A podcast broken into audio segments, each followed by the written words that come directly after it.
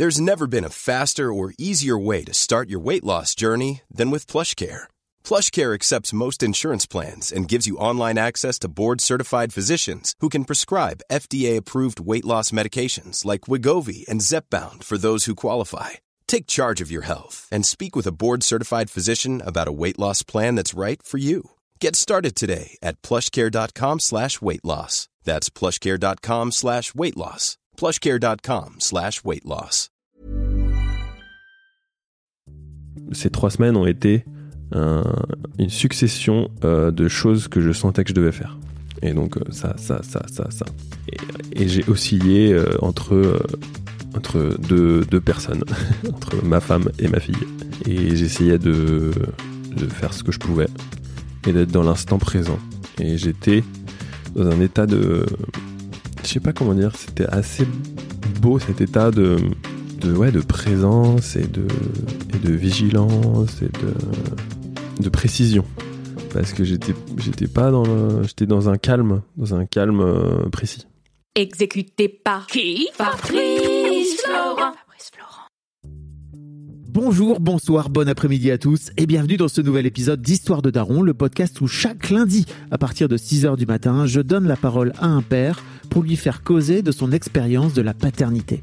Je suis Fabrice Florent, dans la vie je fais des podcasts d'interviews et de discussions et je crée des contenus. Si vous aimez ce podcast, allez écouter la bande-annonce de celui-ci pour en découvrir plus sur moi et mes autres podcasts. N'oubliez pas de vous abonner sur votre appli de podcast préféré, d'y mettre un cool commentaire et 5 étoiles, notamment sur Apple Podcast, et de partager cet épisode autour de vous s'il vous a plu. C'est le meilleur moyen de m'aider si vous aimez mon travail.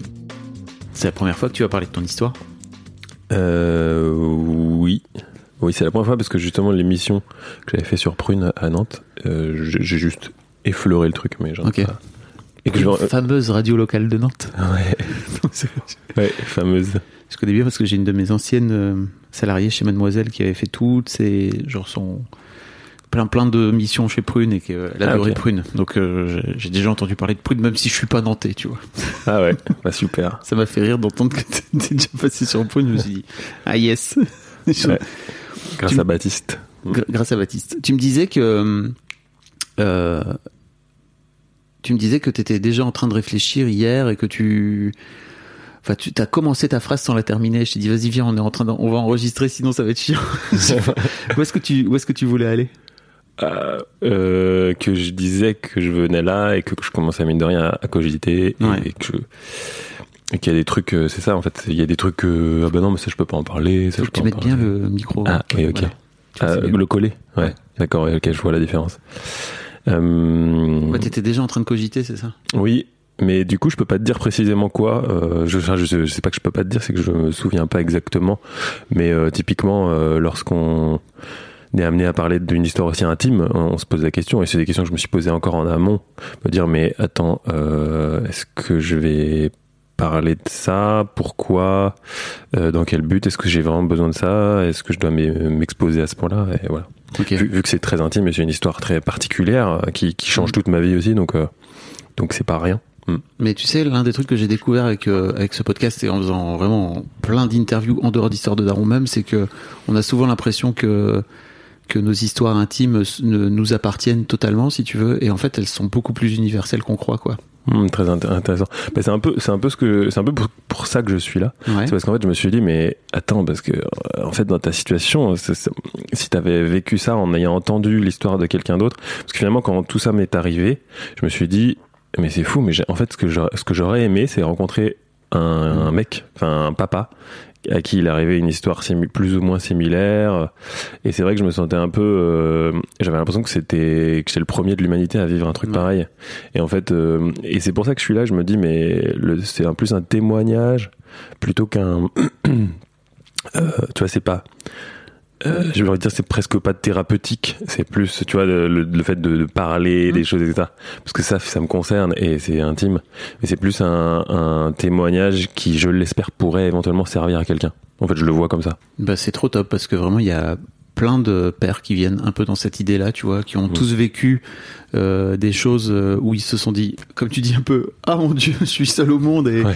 et, et en fait je suis la première personne à vivre ce truc et où est-ce que je peux trouver d'autres histoires, etc. Et en fait c'est un peu aussi pour ça que j'ai lancé ce podcast, c'est que ça permet de pouvoir, euh, tu vois, on a on a le temps, on a le temps de raconter, on a le temps de de de, de prendre le temps justement. Mm. Et c'est c'est trop rare en fait. Donc euh, merci beaucoup sûr. de venir, hein. c'est c'est très précieux. Ah bah ouais, bah merci d'être. Enfin, on est, on est bien là. On est bien. on a, on a installé dans mon canapé. C'est- ma, c'est mon QG, ce canapé. Euh, bon, pour expliquer un petit peu, euh, Amaury, tu m'as envoyé un mail pour euh, pour me raconter qu'en fait, euh, pour raconter assez rapidement, ta ta chérie a fait euh, un, un AVC, c'est ça? Euh, je sais pas la différence, c'est pas un AVC, c'est une rupture d'anévrisme, Oui. mais je sais pas ce qui, si c'est un AVC ou pas. En tout cas, elle a fait une rupture d'anévrisme, oui, Alors qu'elle Euh, était enceinte? à 7 mois et demi de grossesse, ouais, à la piscine. Et, et c'est un, en fait, c'est un vaisseau euh, qui explose dans le cerveau et qui, bah, vous im- t'imagines, c'est l'inondation, quoi.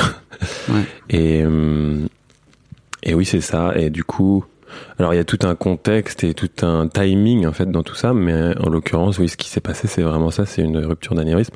Du coup, un coma euh, assez instantané, euh, enceinte de 7 mois et demi, donc euh, un bébé à, enfin du coup euh, le SAMU. Euh, du coup, elle était à la piscine, donc moi j'étais à la maison, pas loin. Mais du coup, SAMU, enfin urgence, euh, opération, et je sais pas, je me mets à la place du, du médecin ou du, le- du chirurgien. C'était euh, sauvons le bébé aussi et, et, et voyons ce qui se passe et qu'est-ce qu'on peut faire. Donc euh, à la fois le cerveau, le ventre, quoi. C'est assez presque symbolique en fait. euh, Enfin, c'est c'est le différents centres énergétiques en Mm. fait.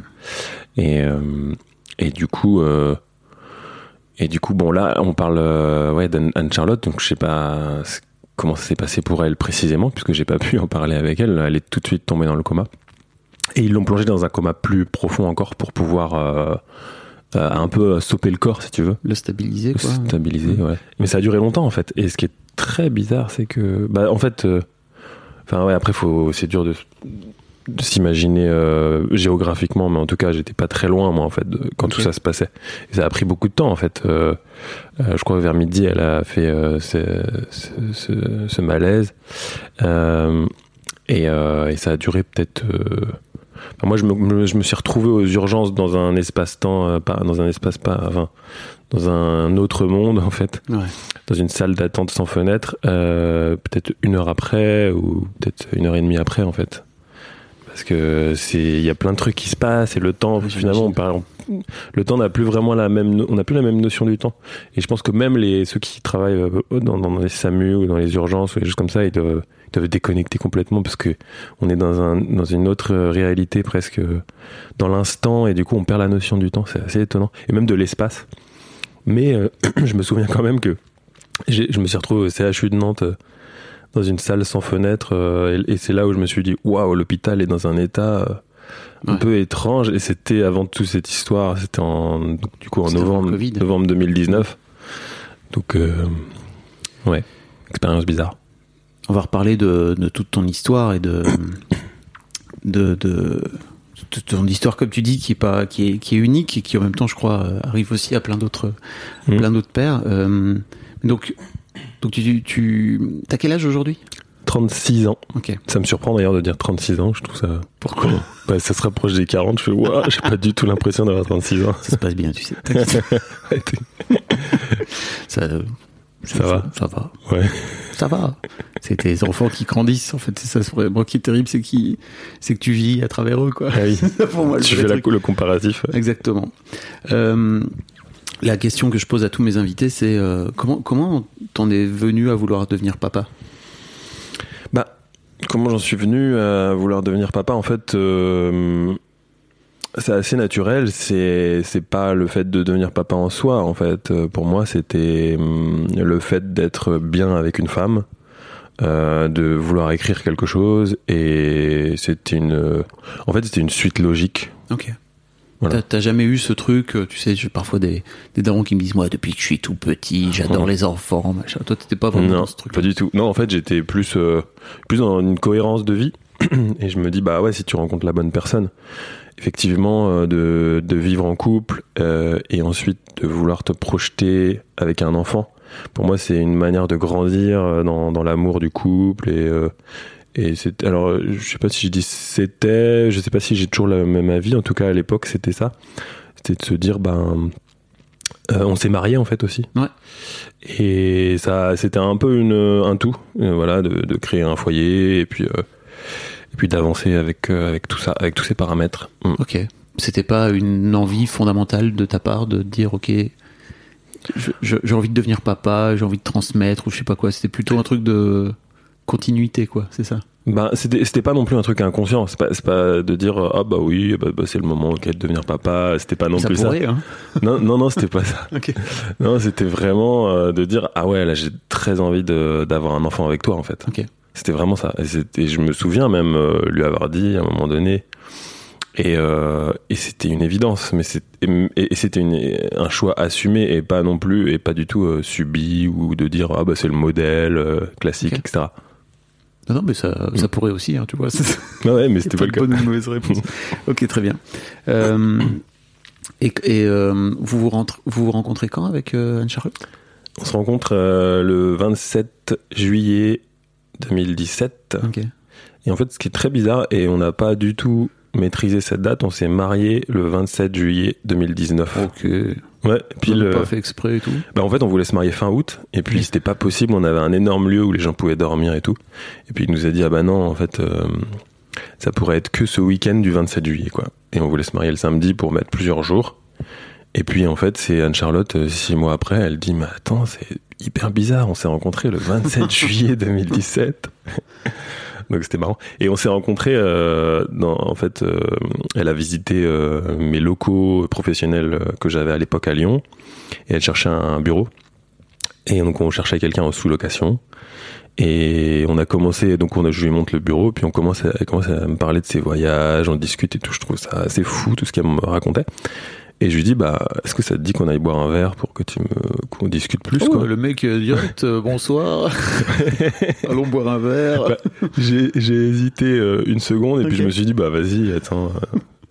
et du coup on est allé boire un verre dans un en fait on n'a pas trouvé de lieu où il y avait de la place on est allé boire un verre dans un finalement dans un bar à vin qui était peut-être un- presque un peu trop un peu trop intimiste au final parce qu'on se connaissait pas et ça, ça s'appelait en attendant septembre et c'était fin juillet et on s'est revu la deuxième fois où on s'est revu c'était en septembre Ok. on a récu- et on a vu ça aussi, c'était un an après. On s'est dit, ah, c'est drôle quand même. Donc il y a eu pas mal de petits trucs drôles euh, avec ces dates. Euh, ok. Et, euh, et en fait, quand vous vous mariez, si je me trompe pas, euh, Anne-Charlotte est déjà enceinte, c'est ça? Ouais. Vous vous mariez dans le péché, bravo. hein, c'est ça. Bah en fait, c'est vrai. Et, on- on- et en fait, pour Anne Charlotte, c'était surtout pour Anne Charlotte, c'était pas. C'était. En fait, pour nous deux, parce qu'on n'avait pas prévu ça. On n'avait pas. On, voulait vraiment. euh, alors c'est pas si histoire de péché, etc. Mais, euh, mais mais pour Anne Charlotte un peu plus quand même. Elle voulait vraiment se marier. euh, Il y avait un côté Euh, faire les choses dans l'ordre, peut-être ou... oui, un, côté comme ça. Et puis. euh, Bon, même Puis, si je euh, tiens à dire aux gens qu'il n'y a pas d'ordre indéfini, parce que tu sais, c'est. euh, vrai que oui, oui, non, on fait ce qu'on veut. Bah, de aujourd'hui on fait ce qu'on veut. En fait, je crois que c'était pas forcément vrai euh, il y a encore euh, quelques Mm. vois, quelques décennies, mais aujourd'hui c'est vrai qu'il y a il y a plein, plein de façons de, de vivre quoi.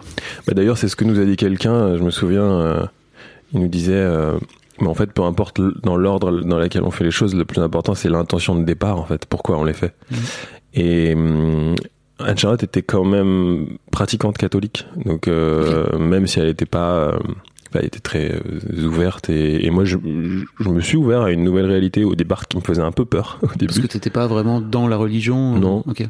même si j'ai été baptisé quand j'étais enfant et tout ça, mais du coup je me suis dit waouh c'est quoi? Qu'est-ce qui se passe? Et, et au final j'ai appris par son biais euh, un, un regard sur la religion que qui était vraiment qui était un bel enseignement en fait. Euh, bon sp- spécifiquement parce que euh, Anne Charlotte avait vraiment une vision de la spiritualité euh, etc. Moi j'étais déjà dans cette vision de la spiritualité mais pas pas spécialement En rapport avec une religion particulière. en rapport avec une religion, ouais, voilà. Et, et- voilà, et toujours, même si je me considère quand même comme chrétien. Euh, aujourd'hui, mais pas spécialement euh, catholique, religion, aller à l'église, faire le dogme religieux, etc. C'est plus une spiritualité pour le coup, une manière de de, vivre dans cette vie, euh, d'incarner qui on est. Et pour revenir sur ce que tu disais, c'est que à l'époque, on avait quand même programmé un truc, c'est-à-dire qu'on voulait on voulait se marier. Alors comme tu dis, faire les choses dans l'ordre, mais plus, j'ai envie de dire, en termes d'organisation, parce qu'en fait, on voulait partir en Inde, au Ladakh. Donc on a tous les deux un, peu voyagé. Anne-Charlotte avait beaucoup voyagé. Et euh, on voulait partir après notre mariage au Ladakh, faire quelque chose d'une sorte d'expédition. euh, et puis ensuite revenir en France et, s'installer. Puis peut-être que euh, lorsque notre enfant aurait eu deux ans, on serait parti aussi peut-être en Afrique avec l'enfant, etc. On avait vraiment cette vision. projets, quoi, c'est ça, de, Ouais, de voilà, des- voyager ensemble et en famille après, c'est ça, quoi. Ouais, c'est ça.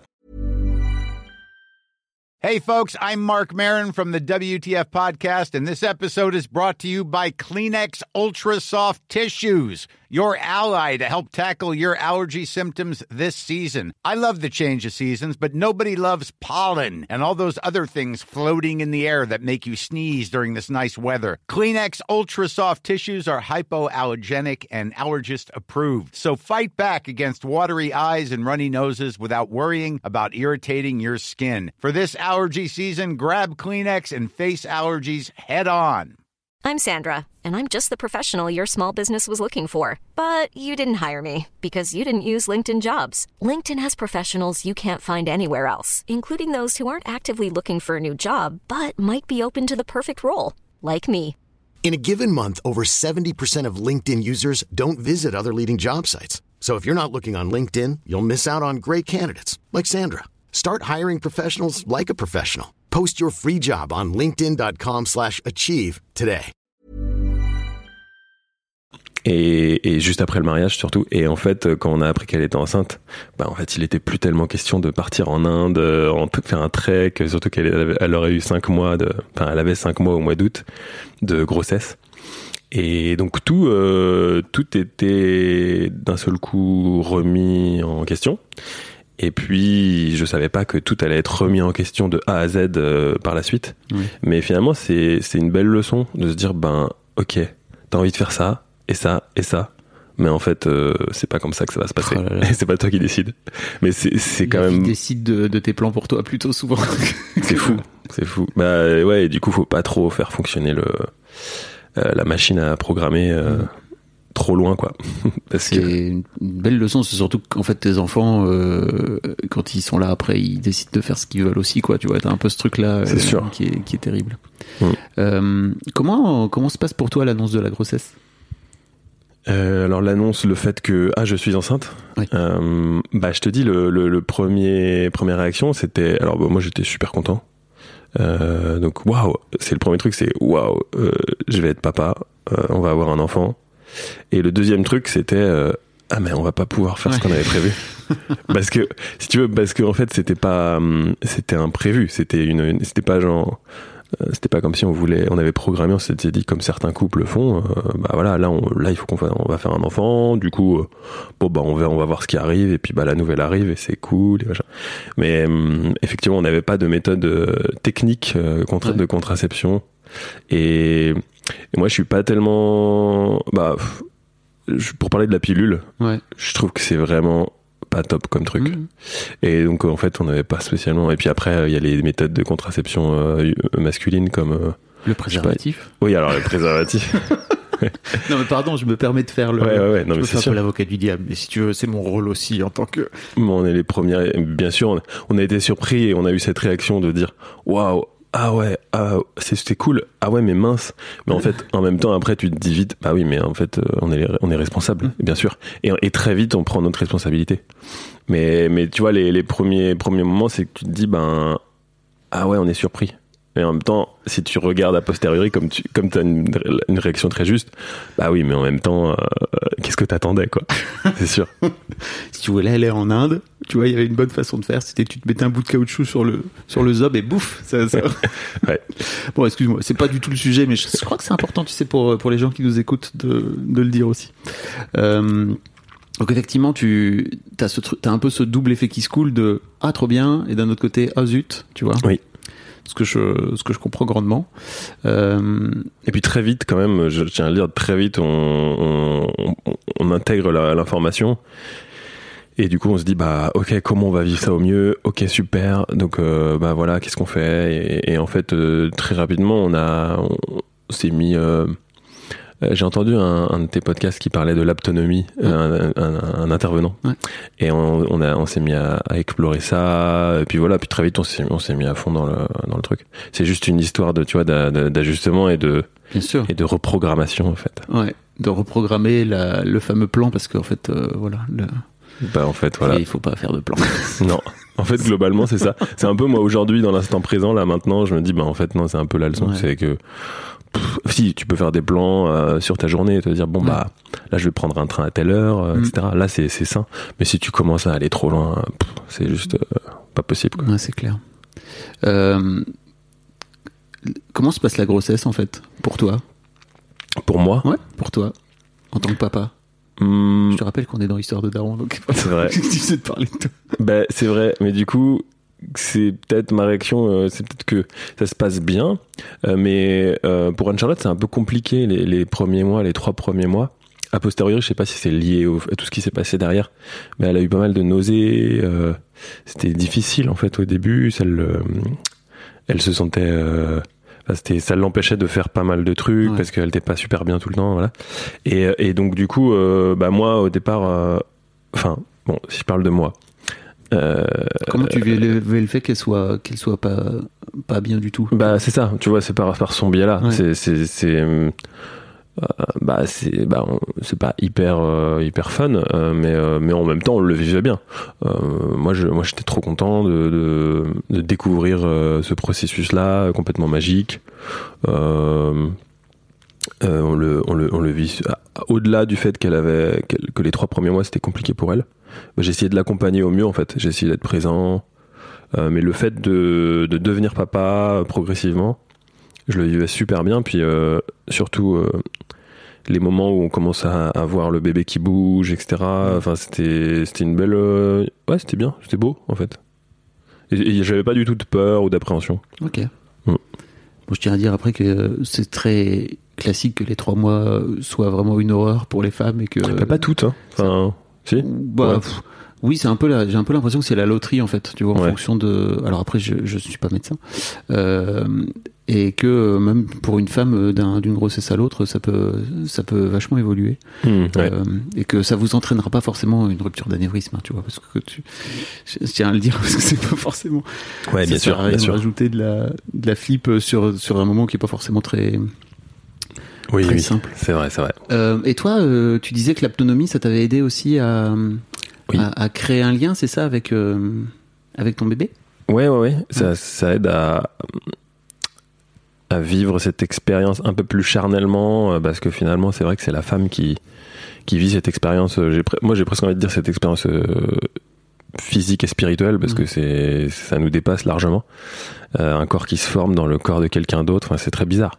Et, on, et donc, du coup, c'est plutôt la, la, femme qui nous dit. euh, qui dit bah ouais ah ouais je sens ça mais c'est dingue c'est quand même fou d'avoir quelqu'un en moi qui se forme etc et du coup nous on le vit pas physiquement donc c'est vrai qu'il peut y avoir un décalage un décalage qui qui commence dès, dès le début parce qu'après il y a, y a tout le reste euh, euh, et puis la, le, lien entre la maman et l'enfant et tout mais l'autonomie va- finalement va aider à, à impliquer le papa effectivement à ressentir euh, davantage avec euh, bah, avec ses mains euh, à comprendre les choses un peu plus. Et puis je trouve que ça a créé quelque chose dans le couple euh, une sorte d'aventure ensemble.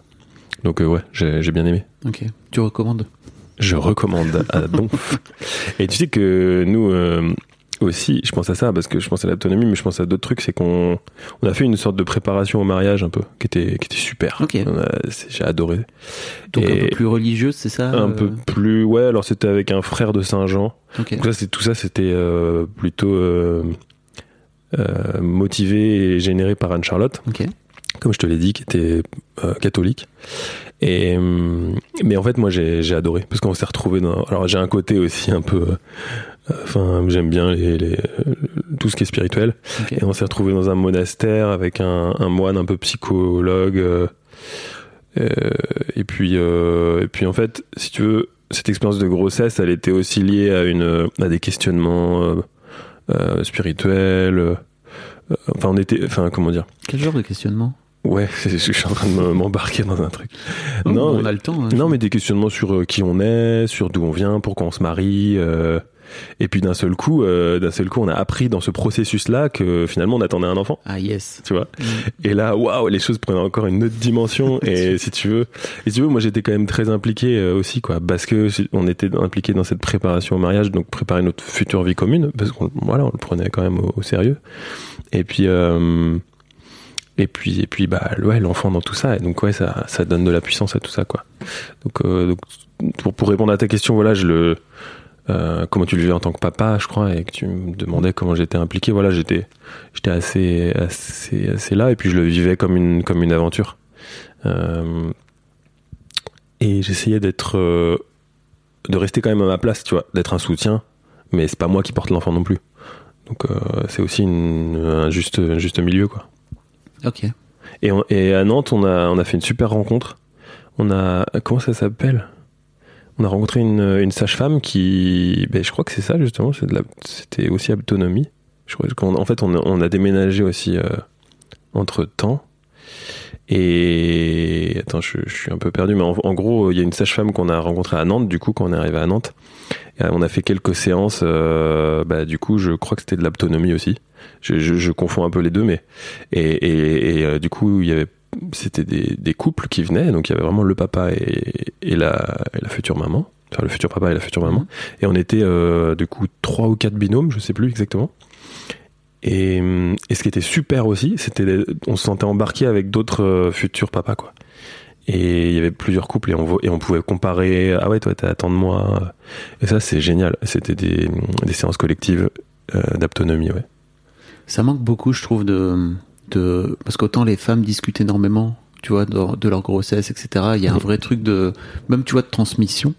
Euh, c'est pas forcément un truc qui existe entre mecs, quoi. Tu vois, déjà de discuter sur la même génération, de discuter euh, avec les pères, etc. Enfin, c'est pas forcément un truc qui se fait, quoi. Ouais, c'est pour ça que t'as fait le podcast. J'essaye, hein, je- voilà. J'invite d'ailleurs les gens à venir. Tu sais, j'ai un Discord en fait où les gens peuvent venir discuter. Ah ouais, super. Et tu savais pas? Bah voilà, je te le dis. Tu vois. Ouais, parce que je suis sur, sur Discord depuis Eh ben, pas écoute, longtemps. euh, Il y, a, y a un channel où on discute de, de daronnerie et tout, et ça échange Ah, c'est bien. beaucoup. euh, ça vient parfois lâcher des. Euh, quand quand il y a besoin de lâcher la pression parce que Ah, c'est cool. de pression Ah bah et, ouais. puis de venir euh, discuter aussi et c'est trop intéressant de d'avoir ce, ce moyen d'échanger tu vois et de, de comparer les expériences de discuter c'est pas forcément un truc qui se fait beaucoup entre mecs Mm. et c'est vrai que ce podcast là il existe mais on est que tous les deux quoi tu vois on Oui. pourrait ça serait trop bien qu'il y ait Faire un moi, cercle dans ma vie ça voilà avec avec d'autres gars tu vois et qu'on discute ensemble bref Mm. Carrément. Et, et surtout que les challenges euh, sont, je pense que pour les darons, les challenges sont d'autant plus importants après la naissance. oh oui Donc, euh, parce que là on parle d'avant, mais Euh, très bien. Est-ce qu'on peut euh, revenir sur euh, effectivement ce jour où j'imagine ta vie bascule, quoi, tu vois, où le 15 novembre 2019. si tu, je crois, oui, le 15 novembre 2019. Euh, effectivement, donc tu nous as raconté la, la rupture d'anévrisme d'Anne-Charlotte à la à la piscine, Mm. et euh, j'imagine toi qui reçois un coup de fil, Oui. Tu te pointes euh, au CHU. C'est dans quel état d'esprit t'es? C'est, en fait, déjà je reçois un coup de fil. Euh, je suis chez moi, j'ai préparé le déjeuner parce que c'était à midi. Ok. Et en fait, j'étais avec mon petit vélo et un peu mon vélo de Nantais- Nantais avec mon panier de légumes bio euh, devant là. Et je suis passé devant la piscine en fait. Et je me suis dit ah mais je me souviens qu'Anne Charlotte voulait aller à la piscine ce matin. Euh, mais bon, euh, bon, j'ai les légumes donc euh, je, trace quoi. Je trace et je fais ma et je fais ma petite popote et puis je vais l'attendre. Et puis là, je reçois un coup de fil et je me souviens qu'en fait je crois que j'étais au téléphone avec ma mère, il me semble.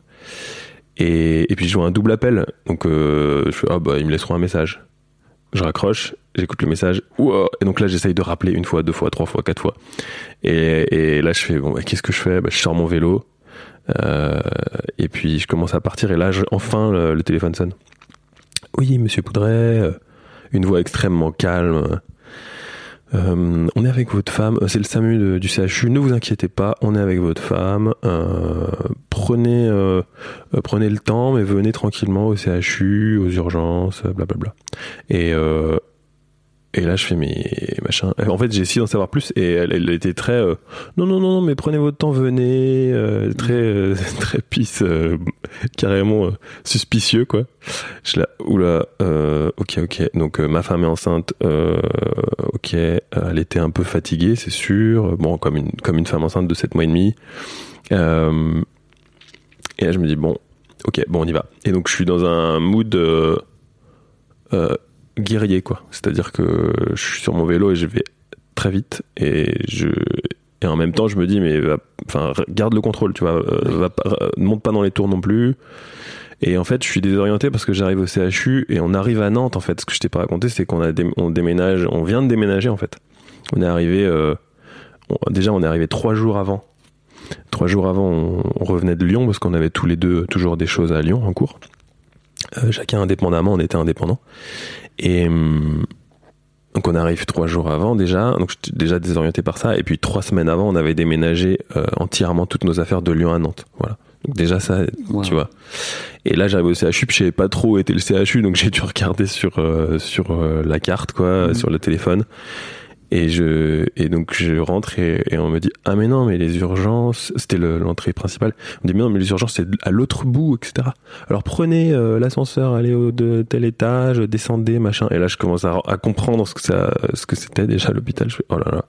Donc j'ai vraiment mis du temps à trouver. Et puis moins je trouvais plus je commençais à à être perdu euh, et tout ça tout, tout ça pour dire que j'arrive euh, à l'accueil de, des urgences enfin et, la dame me dit Monsieur Poudret, ah, c'est vous euh, le, le mari? Non, elle me dit pas ça, elle me dit c'est vous euh, le mari. Et en fait, elle savait qui j'étais. Et je fais mais oui, mais euh, mais non non non, mais ne vous inquiétez pas. allez là là là, allez dans cette salle. Et c'est là où je me retrouve dans cette, dans cette fameuse salle sans fenêtre, sans personne pour me dire ce qui se passait.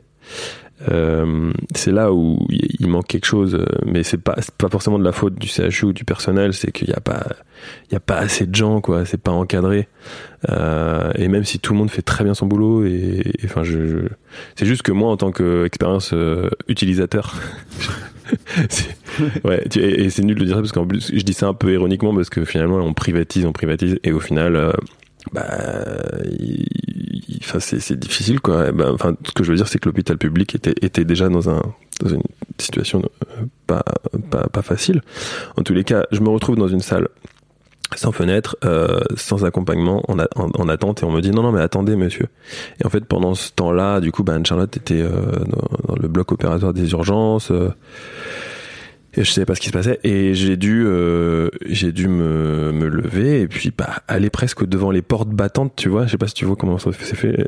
Les portes battantes qui, si tu rentres, bah là, il faut mettre une blouse, et si tu pousses une autre porte, tu te retrouves devant, euh, Dans un devant, bloc, quoi. dans un bloc opératoire, quoi. Et donc là, c'était un peu vertigineux pour moi. Je fais, waouh, je suis devant ce truc-là, euh, mais il y a personne, euh, et Tu sais j'ai, toujours pas ce qui se passe pour ta femme. quoi. et je sais toujours pas ce qui se passe pour ma femme et pour mon enfant. Et je peux pas trop te dire combien de temps il s'est passé. Je sais qu'il s'est passé plus de 10, 20, 30 minutes parce que c'était long, mais j'ai- j'étais dans un autre, euh, Oui. un autre état d'esprit pour répondre à ta question. J'étais, j'étais dans l'instant en fait. J'étais dans, dans le moment, dans le, le- le- le- chaque seconde qui se déroulait et chaque seconde je les sentais se dérouler. Et euh, et je, je, je, je chope quelqu'un qui est le premier médecin qui passe. Euh, il y en avait pas beaucoup qui passaient étonnamment. Je, je, le- je l'interpelle. J'ai dit mais monsieur, en fait, euh, je suis dans une salle qui est hyper glauque. On m'annonce ça, blablabla. Et il réfléchit, il fait ah ok. Et donc le, il, il connaissait le cas parce que en fait, je te raconterai plus tard, mais en fait c'est un cas qui est complètement atypique dans l'hôpital, qui et tout le monde est plus ou moins au courant de ce qui se passe. Et et il me dit euh, attendez monsieur, euh, bah retournez dans la salle et on arrive. Et donc j'ai attendu encore. Là, je branche mon téléphone. Je commence un peu à essayer d'appeler les gens. euh, Qu'est-ce qui se passe, machin. Et du coup, on. Alors, je sais plus trop, mais en gros, il y a, y a une personne qui arrive. Alors, en fait, il y a plein de personnes qui arrivent. En fait, il y en a une, deux, trois. Et là, et c'était l'extrême opposé. Je me retrouve dans cette même salle, sur mon petit siège, avec, il y avait une vingtaine de sièges répartis sur le périmètre de la salle. Et, et en fait, je vois euh, une médecin, la médecin en chef, du coup, euh, une deuxième. C'est très hiérarchisé en fait. Une troisième, euh, les infirmières, etc. Et en fait, ils étaient une dizaine autour de moi. tu vois. Et là, tu passes du, du, du- du tout De à la tout. solitude totale à t'es entouré. Ouais, et t'es entouré, et là tu fais, ouais, c'est bizarre, il se passe un truc. Et là, ils te regardent un peu comme ça. Tu sais, il y a tout un protocole, j'imagine qu'ils s'apprennent à l'école. Euh, alors, euh, donc, euh, comment, comment vous, enfin, et puis je pense qu'il y a un truc, euh, dire, mais comment vous voyez les choses vous? C'est-à-dire, ils, ils vont pas vous dire, euh, il se passe ça, ça, ça, ça. Au revoir. Non, comment ça va? Comment Qu'est-ce que vous imaginez qui se passe etc. Des trucs comme ça. Enfin, c'est pas, c'est pas exactement la question. Je vais pas dire de bêtises, mais c'est un peu ça. C'est-à-dire qu'on vous fait un peu vous exprimer tout ça. Ouais. Et je fais bah ouais mais enfin qu'est-ce qui se passe concrètement? Alors ils me disent tout ça, ils m'expliquent les choses et puis euh, je pense qu'ils ils, allègent un peu la situation, euh, ils en parlent. Ils, en, ils, ils, ils me disent pas très précisément, mais je- reste un peu dans, dans cet état d'esprit de me dire, ok, bon, euh, c'est grave, mais on va voir comment ça se va se passer. Il y a, c'est, c'est ok, euh, ça va bien se passer. Puis ils me disent, mais on, vous, ne vous inquiétez pas, on s'occupe de votre petite fille, de votre femme euh, et tout ça. Et tout le monde part. Ça, ça dure un certain temps. Donc ils t'ont déjà expliqué qu'en fait, euh, Là, il m'explique. la- que ta fille, elle, il avait. Ben, en fait, il, il m'explique que c'est en cours. Ok. Et, et en fait, j'ai un, quand je te dis que j'ai un doute, que c'est très bizarre, que j'ai un doute sur la chronologie, mais je vais quand même te dire les, les, Oui. raconte les événements et je sais plus si l'un arrive avant l'autre parce que c'est très bizarre. Mais je, toujours est-il que tout ce petit groupe là commence à partir. Et il y a la médecin en chef. Je crois qu'elle a dû se dire, je sais pas s'il a compris. Euh, on part et donc là je les suis et ils vont tous rentrer dans vers le bloc opératoire. Et là je suis un peu derrière eux et là la dame qui était la médecin euh, qui, qui, euh, qui était leader un peu du truc, elle se retourne et elle pose la main sur mon épaule. Elle me dit, Eh, monsieur, c'est grave, c'est très grave. Et là, et là, je me dis, ah ok. Donc là, je comprends. Et Parce qu'elle a dû se dire, on n'a pas dû trop lui faire comprendre le truc. Et là, elle, elle part. Et j'étais là, ouh, euh, j'avais, je sais pas, j'étais, glacé quoi. Et, hum, et en- après, je, euh, je sais plus si c'est après ou avant en fait, mais en tout cas, c'est un autre épisode de ce moment-là qui est, une sorte de gros bloc. Il y a une, euh, une petite jeune qui arrive qui a 20, 20 25 ans, j'en sais rien. Et euh, elle avec sa blouse, elle arrive tout sourire dans la salle où j'étais tout seul pour le coup là. Et donc euh, voilà, est-ce que c'est après? On va dire que c'est après, mais elle arrive, elle fait Monsieur, votre petite fille est née. Et, et là, je savais pas le sexe de l'enfant. Je fais ma petite fille, mais ah, c'est une fille déjà? Puis je dis oui, mais ma femme, comment elle va, ma femme Même si j'étais, enfin voilà, j'étais Bah, touché, mais tu vois ce que je veux dire J'étais perdu entre entre les deux trucs. Et Tu puis et puis bah et puis du coup elle euh, elle dit bah je sais pas, mais en tout cas votre fille va très bien. Je fais, ok et elle elle repart. Wow. Et là, re- c'était que des trucs comme ça, c'était des, des pop-up, tu vois, des trucs, boum, qui arrivent, hop, ça repart, boum, ça arrive. Et, et Donc, chaque euh, fois des grosses claques dans la, dans la des tronche. grosses claques dans la tronche, puis des claques de, de joie et de peine, Oui. tu vois ce que je veux dire Oui, c'est très ambivalent, quoi. C'est l'ascenseur émotionnel pour le coup. Ouais. Et, et j'ai des petits flashs comme ça qui restent. Et puis l'autre flash, c'est euh, c'est euh, les gens qui me disent de venir. Et, et c'est moi qui marche à côté de la couveuse euh, de Marthe qui est née par césarienne. Et je savais pas qu'elle s'appelait Marthe à ce moment-là. Euh, qui est née par, par césarienne, qui est dans la couveuse, toute branchée et tout ça, et les gens et des, des dames très joyeuses qui marchent à côté et puis qui me disent mais monsieur suivez-nous. Et du coup j'avais l'impression un peu de laisser Anne-Charlotte et ils me disent mais non mais ne vous inquiétez pas, euh, ils s'occupent de votre femme, ils sont encore euh, en train d'intervenir sur elle. Suivez-nous et là on va en, en service néonatal, euh, néonatologie en fait avec Marthe Couveuse. Euh, et donc à partir de ce moment-là, mon obsession, et donc je passais, je te, je te dis, j'étais dans la seconde précise, et là mon obsession c'était, je veux prendre mon enfant sur ma peau. Euh, tu vois, en peau à peau, ça c'est vachement important, je pense pour les papas de faire du peau à peau aussi avec les enfants. Et et là j'étais en mode obsession, tu vois, je, je suis passé de d'un et à partir de ce moment-là, de cette seconde-là, je savais ce que j'avais à faire. Je je sais pas si on peut dire que j'étais guidé, mais en tout cas j'étais voilà, c'était des décisions à prendre et en fait, j'étais en mode guerrier euh, mais pacifique, tu vois, en mode euh, euh, faut que je fasse ça, faut que je fasse ça. Ok, maintenant faut que je fasse ça, faut que je fasse ça. Et, j'étais en mode machine mais mais sensible, en, en mode machine sensible. Et là, il fallait que je prennent mon enfant et ah non mais monsieur mais attendez parce que là elle a les petits tu sais c'est trop mignon d'ailleurs elle a des, des micro respirateurs pour les Mm. tout petits bébés. Et en fait ce qui était assez ce qui m'a porté à ce moment-là c'est que ils m'ont dit non mais en fait votre fille elle va super bien c'est incroyable. Elle est née pile à la 35e semaine d'aménorrhée en fait c'est la semaine de viabilité du bébé. Donc euh, donc euh, chance ou ou euh, ou- ou, euh, enfin ou- enfin j'allais dire chance ou autre chose mais en tout cas voilà c'était pile la semaine de viabilité donc euh, parfait. Enfin parfait. Euh, et euh, et ils m'ont dit mais non mais votre fille va très bien et elle est en train de, de elle, elle se remet très vite mais on peut pas vous la poser tout de suite parce que ça va être pas force enfin ça va pas être bien pour elle. Attendez un tout petit peu donc je- donc j'étais là j'étais là. Et puis pareil, c'est dur pour moi de retracer les moments, mais c'est tellement à la minute, tu vois, les trucs, ils se passent tellement à la, à la- à- toutes les 10 minutes, il y a des, des trucs différents. Et en fait, euh, donc j'ai dû attendre, voilà, donc j'étais là avec elle et tout, tout seul. Et puis, mais c'était assez beau, je voyais ses petites mains, c'était magnifique. J'étais assez ému, en fait, et j'étais aspiré par ça.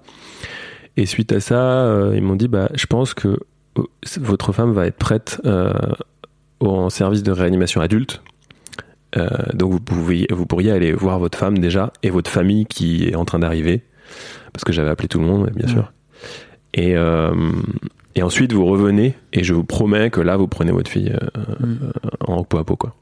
Comment, comment, euh, déjà, comment tu vis cette, euh, cette journée avec le recul euh, émotionnellement? J'ai l'impression que tu as été trimballé à droite à gauche. Tu as l'impression d'avoir tout bloqué, c'est ça? De juste faire en sorte de réussir à rester. euh, J'étais en mode survie, voilà, mais j'étais en mode survie, mais pas pour moi. Je pensais pas à moi, je pensais à hum, qu'est-ce qu'il faut faire?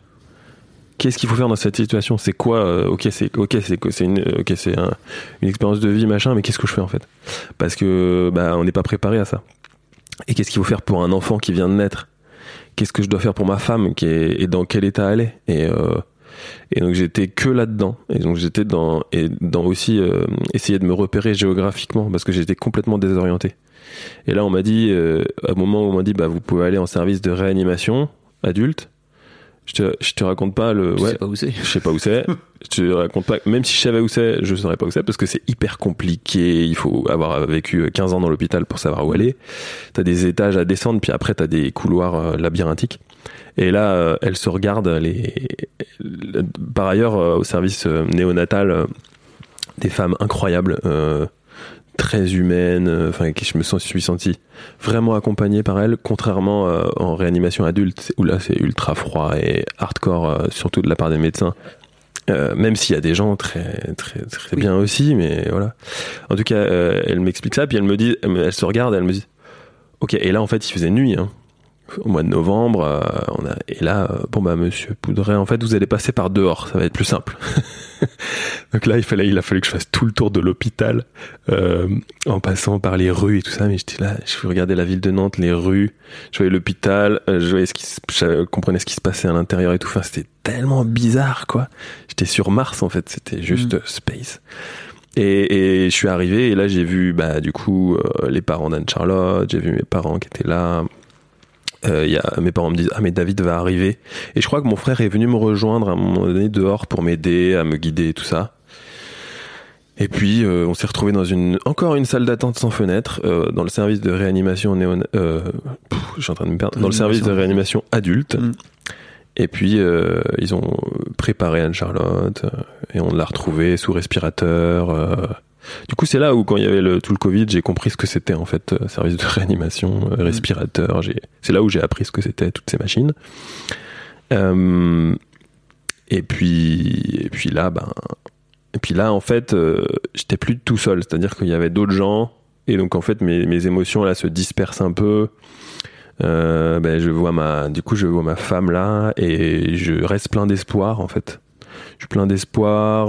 je vois, je vois ses parents qui sont aussi pleins d'espoir. En fait, il y a, peut-être un truc de, non, c'est pas.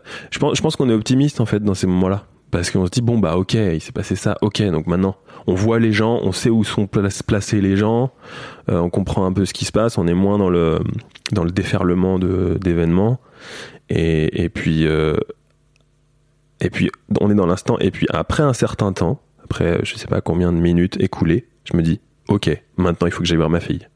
Et là c'était comme ça les trois semaines. Et tu vois, et là il y avait toutes les familles et tout, je fais bon, je vais vous laisser euh, je vais voir, je, vais retourner auprès de Marthe. Oui, mais il faut que tu te reposes aussi, hein. Oui, oui, oui, je vais me reposer, mais là, pour l'instant, il faut que j'aille voir ma fille. Et donc, euh, je suis allé voir ma fille, et c'est là où j'ai fait le pot à pot, et je suis resté avec elle une partie de la nuit. Puis après, j'étais trop épuisé, donc je suis allé retourner chez moi à dormir, quoi. Et, et en fait, euh, ces trois semaines ont été, si tu veux, un, une succession euh, de choses que je sentais que je devais faire. Et donc, euh, ça, ça, ça, ça, ça. Et, euh, et, et j'ai oscillé euh, entre, euh, entre deux, deux personnes, entre ma femme Mhm. et ma fille. Et j'essayais de, de faire ce que je pouvais et, et d'être dans l'instant présent. Et j'étais dans un état de assez euh, je sais pas comment dire c'était assez beau cet état de euh, de ouais de présence et de et de vigilance et de et de de, précision. C'était c'était assez fou. Parce que j'étais j'étais pas dans le j'étais dans un calme dans un calme euh, précis en fait.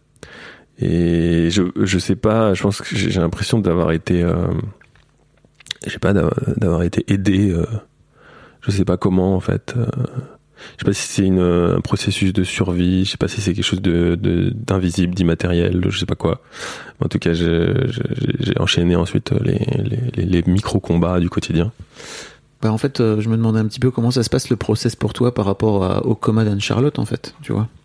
Parce que t'as ta fille qui est en train de, j'imagine, euh, aller de mieux en mieux, quoi. Oui.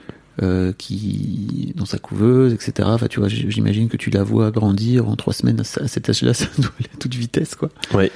Et à côté de ça, euh, enfin ouais vas-y. Vas-y. trois semaines, ça va à toute vitesse, mais euh, faut, tout ça est découpé en, en quartiers parce que en fait, euh, 24 heures, euh, elle va bien. Euh, très, un peu après 24 heures, avant 48 heures, elle sort de la couveuse. Il y a plus de, elle est dans le même environnement que toi, si tu veux. Et là, euh, il y a beaucoup plus de contacts. Après, on enlève. euh, ils, ils lui ont laissé que la sonde gastrique. C'est un Mhm. truc qui nourrit, euh, un petit fil qui nourrit. Je dis ça pour ceux qui savent pas ce que c'est, parce que moi je connaissais pas. Mais un petit fil qui, qui nourrit un- directement dans l'estomac pour un enfant qui arrive pas forcément à téter. Euh, et donc, il, progressivement, il y a des trucs de moins. Il y a, plus les électrodes, euh, je crois, sur. euh, je crois qu'au bout d'un moment, carrément, on enlève le truc pour contrôler l'identité, l'identité cardiaque, le, le rythme. le rythme cardiaque et tout. Et elle a de moins en moins de fils. C'est, tu vois, c'est ce processus-là, en fait. Moi, je vois cette progression dans le moins en moins de techniques, moins en moins de fils, plus en plus humain. Mais, mais voilà, donc là, je suis à déjà 24 heures, 48 heures.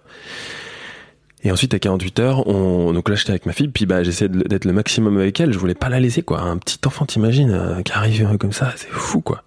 Et, et en même temps, euh, et en même temps, fallait que je commençais déjà avec la culpabilité, tu vois, de dire bah non, je peux pas la laisser. Mais après, je disais mais non, mais là, il faut parce qu'il faut que j'aille voir ma femme. Mm. Et puis bah j'alternais, hein, comme ça. Et puis en fait, on, on se retrouve très vite dans une réunion de crise euh, en, en réanimation adulte euh, autour d'Anne-Charlotte. Bon, qu'est-ce qui se passe? Et nous, on était tout le temps en train de leur, un peu de leur courir après, de leur dire bon bah maintenant, il faut qu'on fasse un point. Mm. Puis les médecins, bah oui, mais de toute façon, ils sont débordés quoi. Ah mais on fait on fait une réunion euh, tous les temps, tel jour à telle heure. Et puis tu sais qu'on était le 15 novembre, c'était un vendredi. Donc en fait, on a on a traversé le, le désert du week-end hein, parce que le dimanche, il n'y avait plus personne et tout. Et moi, j'étais c'était hyper dur quoi parce que le dimanche, euh, t'es dans un hôpital désert et puis moi, on a commencé à me filer des badges après, tu vois. Parce que je rentrais, euh, je rentrais chez moi, puis bon bah bim, je bipais directement, je rentrais, je faisais, euh, c'était la maison quoi Mm. dès, dès euh, le dimanche quoi. Et puis je crois qu'on a fait une réunion le lundi matin, il me semble. C'est c'est marrant, j'avais jamais revisité euh, ça comme ça en fait euh, chronologiquement. Et donc le lundi matin, on se retrouve en réanimation adulte et puis là pareil, la batterie de de De tout bim en face de ouais, toi, c'est ça? les, les deux cow-boys, tout bib, euh, les infirmières derrière et puis euh, mes, mes parents, euh, au bout d'un moment, on faisait les réunions que avec mes beaux-parents parce que ça devenait beaucoup plus sensible. Et donc, euh, et là, on, on discute, machin, ok, ok. Il se passe ça, votre femme, en fait, on l'a opérée, on a, on a enlevé le, l'hémorragie, mais là, on sait pas trop ce que ça, ce qui va se passer, donc on a mis des, alors moi, c'était horrible ça, on a mis des, je sais pas quoi, des trucs qui endorment en fait. Euh, on l'a anesthésiée en fait. Euh, euh, donc elle, faut pas espérer un signe de sa part parce qu'elle est complètement anesthésiée pour et empêcher l'hémorragie. Moi, c'était trop dur ça, tu vois. J'avais juste, j'avais envie, cette envie-là, cette besoin qu'on lui enlève tout ça pour que pour qu'elle puisse émerger si tu veux. Mais là il y avait aucune chance. Ah non mais il faut que vous patientez tant de jours parce qu'il faut pas qu'elle émerge pour l'instant parce qu'il faut qu'on voit. Et au bout d'un moment en fait ils ont ils ont arrêté les produits et ils se sont aperçus que l'hémorragie avait arrêté. Donc on a eu un espèce de regain d'espoir en fait. Et c'est là aussi l'essentiel émotionnel hein. c'est que en trois semaines je te dis c'est passé un univers quoi. C'était ouf. Et, et là à ce moment là dans cette réunion là le lundi donc euh, deux, deux jours et demi après euh, et là, c'était la première idée qui me venait comme ça, l'espèce de flash. Et je, dis, euh, je leur dis, euh, en fait, euh, moi, ce que je voudrais faire, c'est amener ma fille sur ma femme, en fait. Parce que j'ai, tu vois, mon première étape, c'était peau à peau. Là, j'ai fait peau à peau avec sa maman. Donc, c'était très simple. Hein. Et là, ils sont tous regardés, genre, ben, c'est compliqué, monsieur Poudret qui sont regardés euh, ben, les, les, gens qui étaient avec moi de, ma de, la famille, euh, ils se sont regardés entre eux, les infirmières, machin. Ils sont, je, je, vois tous les regards qui se tournent les uns vers les autres, personne ne voulait répondre. Euh, c'est un peu compliqué, monsieur Baudret. Je fais oui, mais en fait, c'est, ce qu'il faut faire. Enfin, je, je, je, veux que ma fille, elle soit sur sa maman, en fait, le plus rapidement possible. Et, et là, ils ont fait d'accord, d'accord. Puis ils parlent d'autre chose, et puis je reviens sur le sujet. D'accord, monsieur. Alors, ce qu'on va faire, c'est qu'on va appeler on va appeler le service néonatal et puis on vous tient au courant. Ok, vous me tenez au courant, donc quand exactement? Et en fait, il fallait toujours que je j'assure le truc, quoi. Et, en fait, ça a été possible grâce au service néonatal, parce que réanimation, euh, c'était pas possible, quoi. Et, euh, là, euh, j'ai pu entamer un rythme quotidien, ensuite tous les deux jours, de traverser tout l'hôpital, tout le labyrinthe, au départ avec les infirmières qui me mettaient sur un fauteuil roulant avec toutes les machines, sous le fauteuil avec ma fille sur moi. Et en fait, euh, je passais euh, une demi-heure, une heure euh, à côté de ma femme en service de réanimation adulte sous respirateur. Et je mettais mon enfant en grenouille sur sa poitrine en fait pour qu'elle ressente son odeur, son rythme, battement cardiaque. Et je voyais Marthe on l'avait pas, elle avait pas de prénom encore. Et je voyais Marthe qui qui changeait en fait, tu vois, qui se, qui se, qui se relâchait. Euh, c'était magnifique. C'était des moments incroyables. Et, et je et j'ai commencé à être connu des services euh, parce que bah voilà je venais tous les jours c'était un peu le, mec qui arrivait surtout dans un service comme ça tu vois et tu amènes de la vie dans un service de mort en fait c'est mmh. assez étonnant euh, pas un service de mort. En fait, le but c'est de ramener, c'est de les gens qui sont entre deux, puis de les ramener. Mais en fait, il y a beaucoup de gens qui décèdent euh, tous les jours, quoi, dans ces services-là. Et, euh, et c'était super beau. Euh, et puis, ben, progressivement, on a eu des espoirs. Ils ont refait une opération. Et là, c'est devenu compliqué en fait, hein, parce que ben, je sais plus trop ce qui. En fait, il y avait pas de signes, si tu veux. Il y avait, des petits signes de réveil. Euh. Donc j'étais dans ce, dans ce rythme-là quotidien, et puis. Euh, et puis en fait, euh, on espérait un signe de réveil en fait. Et puis moi je lui parlais à Charlotte aussi. Puis on, tu vois, tu lis des trucs aussi. Tu dis mais les gens, les gens quand ils sont dans le coma en fait, ils te voient d'une certaine manière. Il y a une conscience. C'est là où tu peux absolument pas croire que Enfin, je respecte les avis de chacun, mais tu vois, si t'es athée, tu dis bah non, il y a le corps, et puis quand tu meurs, il y a plus rien. Enfin, je veux dire, pour moi, c'est, enfin, d'après ce que j'ai vécu, c'est pas possible. Il y a, y a quelque chose. C'est, c'est, il y a, y a, y a, a une, énergie, il y a une, une âme qui est quelque part, qui est, peut-être qu'elle est pas dans le corps, je sais pas. Tu voyais sa, sa main bouger en fait. Là, c'était fou, quoi. J'ai eu l'impression qu'elle me serrait la main de, de très doucement comme ça et et, euh, et là, je fais, waouh, il se passe un truc. Enfin, ça te fait des trucs, euh, ça te fait des, je sais pas, c'est un électrochoc, quoi. Mm. Et, et donc, tu, tu gardes quand même espoir. Puis, puis il euh, y a tout un travail. puis ouais, je sais pas, t'amènes des fleurs aussi. Puis t'essayes d'amener de la vie dans tout ça. J'étais en contact avec des gens, je discutais avec. Et et en fait, ouais, ils ont fait une deuxième opération en fait au cerveau. Et c'est là où tu te dis, ben. Et là, en fait, il y a un médecin qui a commencé à me dire, on faisait des réunions régulières, et il a commencé à me dire, mais vous savez, Monsieur Poudret, en fait, si votre femme n'avait pas été enceinte et avait eu 10 ans de moins, euh, 10 ans de plus, pardon, on aurait, on aurait rien fait en fait. Et là, je fais, waouh. Et c'est là où j'ai commencé à comprendre qu'en fait, euh, c'était possible, que c'était fini. Et. Et, euh, et là, ouais, cette, cette, deuxième opération, et puis. Euh, Et puis du coup, je commençais à amener Marthe, mais en fait, quand quelqu'un est dans le coma, ben, progressivement, ses odeurs ne sont plus les mêmes, les produits, euh, tu vois, c'est... Et puis, il y a eu un autre combat que j'ai... mené dans les débuts, c'était de, tirer le premier lait. Mais du coup, les, gens m'ont dit- mais non, mais c'est pas possible, monsieur Baudry. Et puis toutes les infirmières, c'est pas possible. On en reparle demain, on fait une réunion. Ok. Et puis là, j'ai fait, de toute façon, j'étais tellement, mais il y avait pas d'autre possibilité. Si je pensais qu'il fallait faire un truc, il fallait absolument que ça se fasse. Et en fait, ce que j'ai appris, et c'est ça, c'est dans les, tous les hôpitaux, je pense, et il faut le savoir, c'est qu'en fait, les gens euh, te guident en tant que toi, en tant que patient. Ils te guident vers ce qui, ce qui est le plus facile, le plus pratique, le plus économique peut-être, ou le, le, le plus probable, le plus scientifique, le plus technique. Et en fait, toi, quand tu ressens un truc profondément, et là, et, c'est ça aussi que je voulais dire, c'est que dans ces moments-là, t'es dans le ressenti, mais profond, quoi. Et, je, et, je, et tu as des, des, trucs, tu as des certitudes, il faut que ça se passe. Et en fait, si les gens te disent non euh, de manière unilatérale de l'hôpital, et que toi tu y crois et que tu insistes, ils te diront oui à un moment donné, c'est sûr. C'est assez fou. Et j'ai expérimenté et puis je testais un peu comme les enfants testent leurs parents. Ouais.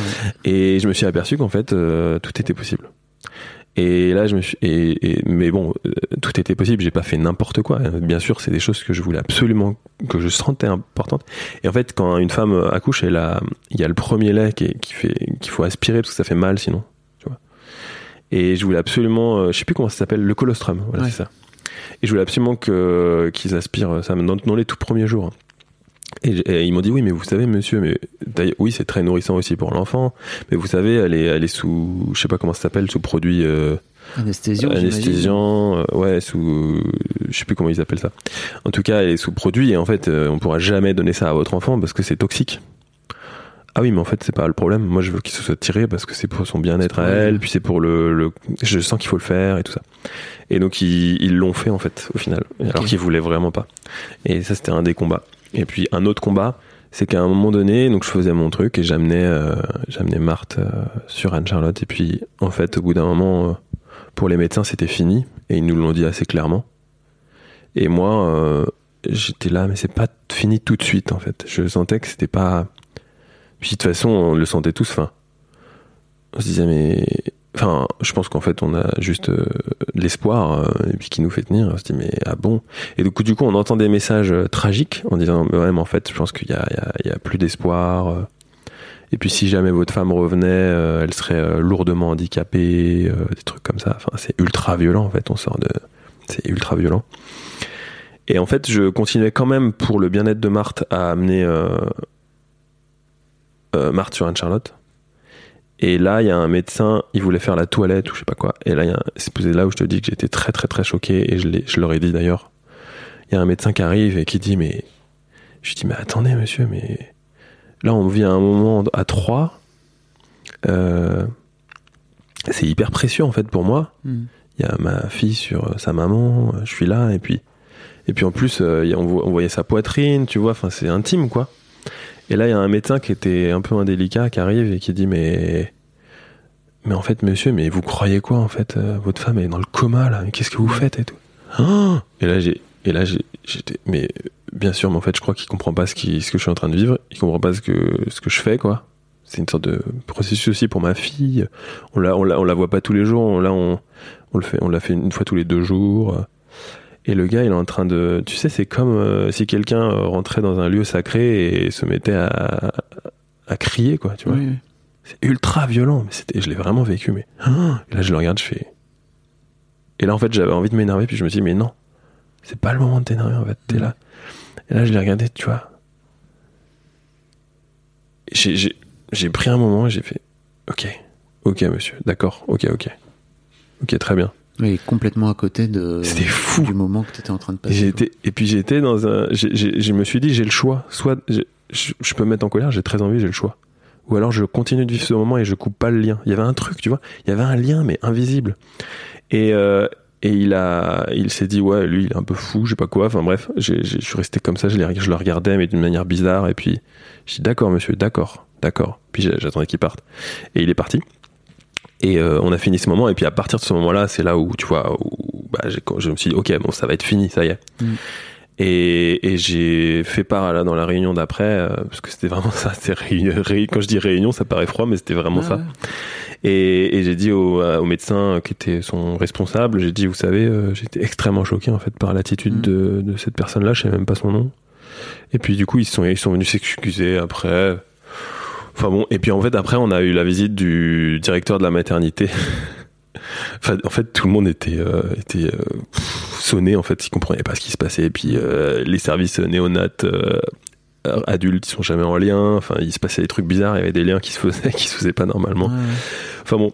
Et ensuite bah, est venu le moment fatidique en disant bon euh, en fait ben, votre femme il n'y a pas d'espoir, c'est fini. Et oui elle respire, oui on dirait qu'elle est vivante, mais en fait c'est une machine, Euh, c'est un respirateur. Et on va devoir programmer le bah, la- l'arrêt du respirateur quoi. Et puis là j'étais et puis ben voilà il y a le dé- il déblatère et les trucs. Et puis moi j'étais j'étais toujours dans le présent. Et puis là je me je laissais parler, puis quand, quand les gens arrêtaient de parler, j'ai dit bon, euh, en fait, euh, j'aimerais bien dire une, une idée qui me vient, mais bon, je voudrais avoir votre avis. Moi, je voudrais être présent à ce moment-là avec ma fille. Et en fait, le 7, elle- elle- Anne-Charlotte est décédée le 13 décembre, le jour où ils ont arrêté le respirateur.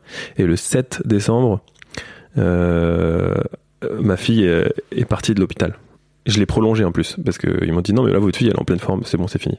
Et j'ai dit oui, mais attendez, parce que là, je suis tout seul. Je suis tout seul et j'ai rien, j'ai pas de poussette. Euh, parce que tout ça, c'est plein de détails. Oui, Enfin, là, on pourrait en parler 10 heures, hein, mais il y avait rien, il y avait pas de, y on venait de déménager, il y avait une, une salle, mais il y avait rien dedans. Euh, j'ai commencé à, à installer des trucs avec mon père. Enfin, je veux dire, c'était, c'est, c'est fou, quoi. Enfin, j'étais pas prêt, quoi. Oui, vous étiez pas prêt. Et, hum, et donc le 7, euh, j'étais avec ma fille, et puis la- la- cette décision a dû être prise, euh, je sais pas trop, après, un peu après. Et là, je disais, bah moi, je veux venir avec ma, mon enfant, en fait, à ce moment-là, qui est extrêmement important.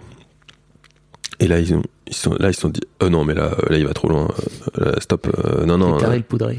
ouais, il est fou, il est fou. Euh, après, je te relate, moi, mon expérience, Sûr. mais euh, c'est enfin bon en tout cas et, et ils se sont dit bah non non puis là il y a une infirmière qui, qui était en dehors, toujours en retrait des médecins qui commence à dire euh, excusez-moi je peux intervenir? Oui. Bah en fait euh, je pense vraiment que c'est vraiment une mauvaise idée ce sera un traumatisme pour votre enfant etc puis là il y a mes beaux-parents qui étaient à côté ils ont dit non mais Amaury euh, c'est c'est hors de question enfin tu te rends compte euh, un enfant et tout ça et puis là, je dis ok, ok, bon, bah, je me tais, je me tais parce que là, ça, c'est vraiment, ça a l'air bizarre alors que j'ai l'impression qu'il faut que je fasse ça. Ouais. Et en fait, du coup, j'en ai parlé à des gens autour de moi, puis tout le monde disait non mais Amaury, euh, tu te rends compte, c'est pas possible. Même mes parents euh, qui, qui étaient euh, très d'accord avec moi euh, depuis le départ, ils me disaient non, là, c'est bizarre. Et, hum, et, j'en ai parlé à une amie, euh, Lina, une amie très proche d'Anne-Charlotte, qui, était plutôt dans mon sens. Elle me disait, mais, mais si, euh, tu te rends compte, mais bien sûr, attends, c'est tellement important, c'est un moment que vous devez vivre à trois. Et puis j'en ai parlé ensuite à cette fameuse euh, sage-femme euh, qui fait de l'autonomie à Nantes, qui était une magnifique rencontre. Et en fait, elle m'a dit la phrase clé, parce que j'étais, tu vois, j'étais prêt à, à ne pas le faire. Enfin, j'étais, je suis Mm. pas têtu, quoi. Enfin, si, si pas, mais je, mais c'était une question, quoi. Elle me dit, mais monsieur, est-ce que vous voyez, vous imaginez dans dix ans dire à votre fille qu'elle n'était pas là? Et là, je fais, ah ouais, non, mais là, ouais, mais c'est bon, c'est bon, on y va, on y va, on y va. Et en fait, j'ai réussi à convaincre tout le monde. Euh, c'est pour ça que je te dis que tout est possible quand vraiment euh, t'as un refus catégorique, Mm. mais que tu crois que c'est ce qu'il faut faire. bah, tout est possible. Et donc je suis arrivé et donc le, le, donc, le 13 euh, décembre, en fait, ils, ils ont ils ont enlevé le respirateur. Et en fait, j'avais tout prévu avec mon père qui était censé euh, s'occuper de ma petite fille le moment opportun, que je jugerais opportun. Et hum, et en fait, euh, ils ont ils ont enlevé le respirateur et puis on a pu passer un moment tous les trois euh, sans rien. Il n'y avait plus de machine. D'un seul coup, on était dans un environnement apaisé parce que ce qu'il faut se dire, c'est que la technologie et la machine dans les hôpitaux, particulièrement, elle, elle, elle déshumanise l'ensemble. En fait, Mm. c'est fou. Et là, on était, il y avait plus rien, il y avait plus plus de, chiffres à l'écran, il y avait plus d'écran d'ailleurs, il y avait plus de fil, il y avait plus rien. On était, nus face à la vie et à la mort en fait. Et c'était hyper fort parce que j'étais, j'étais avec Marthe, je lui ai expliqué, je lui ai dit, tu vois ce qui se passe, euh, voilà, je lui ai tout dit en fait, comme un adulte. Voilà, on a ta maman, est-ce qui s'est passé ça, t'es né comme ça, Euh, on, vit, ça en ce moment. Ta maman, elle, elle, part. euh, ben, je sais plus trop quel terme j'ai employé. En tout cas, physiquement, elle, elle, elle, va partir, mais, euh, mais elle est toujours là avec nous d'une certaine manière. Et, euh, puis, et puis ensuite, je me suis un peu retiré. Et puis, ben, en fait, on, on était tout seul alors qu'il y avait tout le monde autour du lit. Il faut se dire aussi qu'il y avait toutes les familles, tu vois. Et là, j'avais l'impression qu'on était tout seul. J'ai, je, je, je, je- je sais pas comment dire. Je, je suis tellement heureux d'avoir vécu ce moment. Si je l'avais pas vécu, c'était là, j'aurais, ça aurait été difficile. Tu vois, c'est, c'est émouvant d'en parler pour moi là, Mm. mais mais je suis mais je suis tellement content d'avoir vécu ça. Ah, parce que sinon, euh, sinon ça aurait été horrible quoi. Si j'avais j'avais suivi le protocole euh, technique euh, de, de l'hôpital, c'était c'était tragique quoi. En tout cas, on a vécu ce moment d'humanité ensemble. Et puis j'ai senti que c'était oula, ok, là, il faut il faut y aller. J'ai senti que là, ma fille, ça y est, on avait fait ce qu'il fallait. Je regarde mon père, je lui fais un signe, je lui dis ok. Euh, je lui donne ma, enfin je lui, je, je mets la petite, ma, ma petite fille dans la poussette. Et mon père, euh, c'était presque, il y avait presque pas de mots en fait. C'était, c'était intuitif. Euh, on se dit ok, hop, mon père emmène ma fille chez moi. Et et moi je reviens dans la salle. Et là, c'est là où j'assiste à la mort euh, universelle en fait. Et, et je me suis dit, c'est incroyable, parce qu'on a vécu ce moment de, de flottement hors du temps, tous les trois. Il y a eu un- une connexion. Et puis, et puis je suis tellement. euh, Enfin, merci quoi. Tu vois, c'est une grâce de dire, bah ok. Euh, maintenant, c'est plus, c'est plus pour les enfants, du coup, tu vois. Et c'est plus pour nous trois. C'est autre chose qui va se passer, en fait. Mhm. C'est un passage, tu vois, c'est fou. Et, là, j'ai vu, euh, du coup, euh, quelque chose qui est une expérience euh, incroyable où je me suis heureusement voilà je moi je fais un peu de méditation je me suis mis dans un essayé d'être vraiment très très présent à tout ce qui se passait. Et j'ai vu du coup Anne Charlotte euh, partir progressivement. On a vécu ce moment de départ qui est très impressionnant parce que parce qu'on voit un, un corps euh, euh, qui- on voit, on voit un, un- un passage en fait. On voit un passage euh, et, et puis euh, j'ai pu vivre ça. Du coup de différentes ce moment là je l'ai vécu de différentes manières. Je l'ai vécu dans l'amour et dans le, et dans le partage avec mon enfant. Je l'ai vécu dans, dans la présence aussi très très pleine avec moi-même avec Anne Charlotte aussi. En fait on a on a vécu ces phases là et c'était c'était très très très puissant en fait. C'était c'était ouais, c'était fou. Et puis bah après euh, après bah le euh, le médecin atteste dit bah oui Mm. en fait euh, progressivement le, la respiration s'arrête et, et voilà elle part voilà. Et tu te retrouves tout seul, papa solo? ouais. Papa solo. Parce que j'imagine que jusque ça, c'est là, l'autre étape. Ouais, j'imagine que jusque là, il y avait un peu ce truc de, bah, potentiellement, elle va, elle va revenir et en fait, on va pouvoir re- tout à fait créer la famille, etc., etc., euh, dans lequel tu t'étais, j'imagine, projeté, enfin comme Mm. normal, quoi. bien Et là, sûr bon, bah, c'est fini. Ouais, là c'est c'est vrai, c'est tout à fait ça. Là là, là c'est vraiment un passage clé. Euh, effectivement, et on n'est plus, bah du coup bon, voilà, on n'est plus dans le.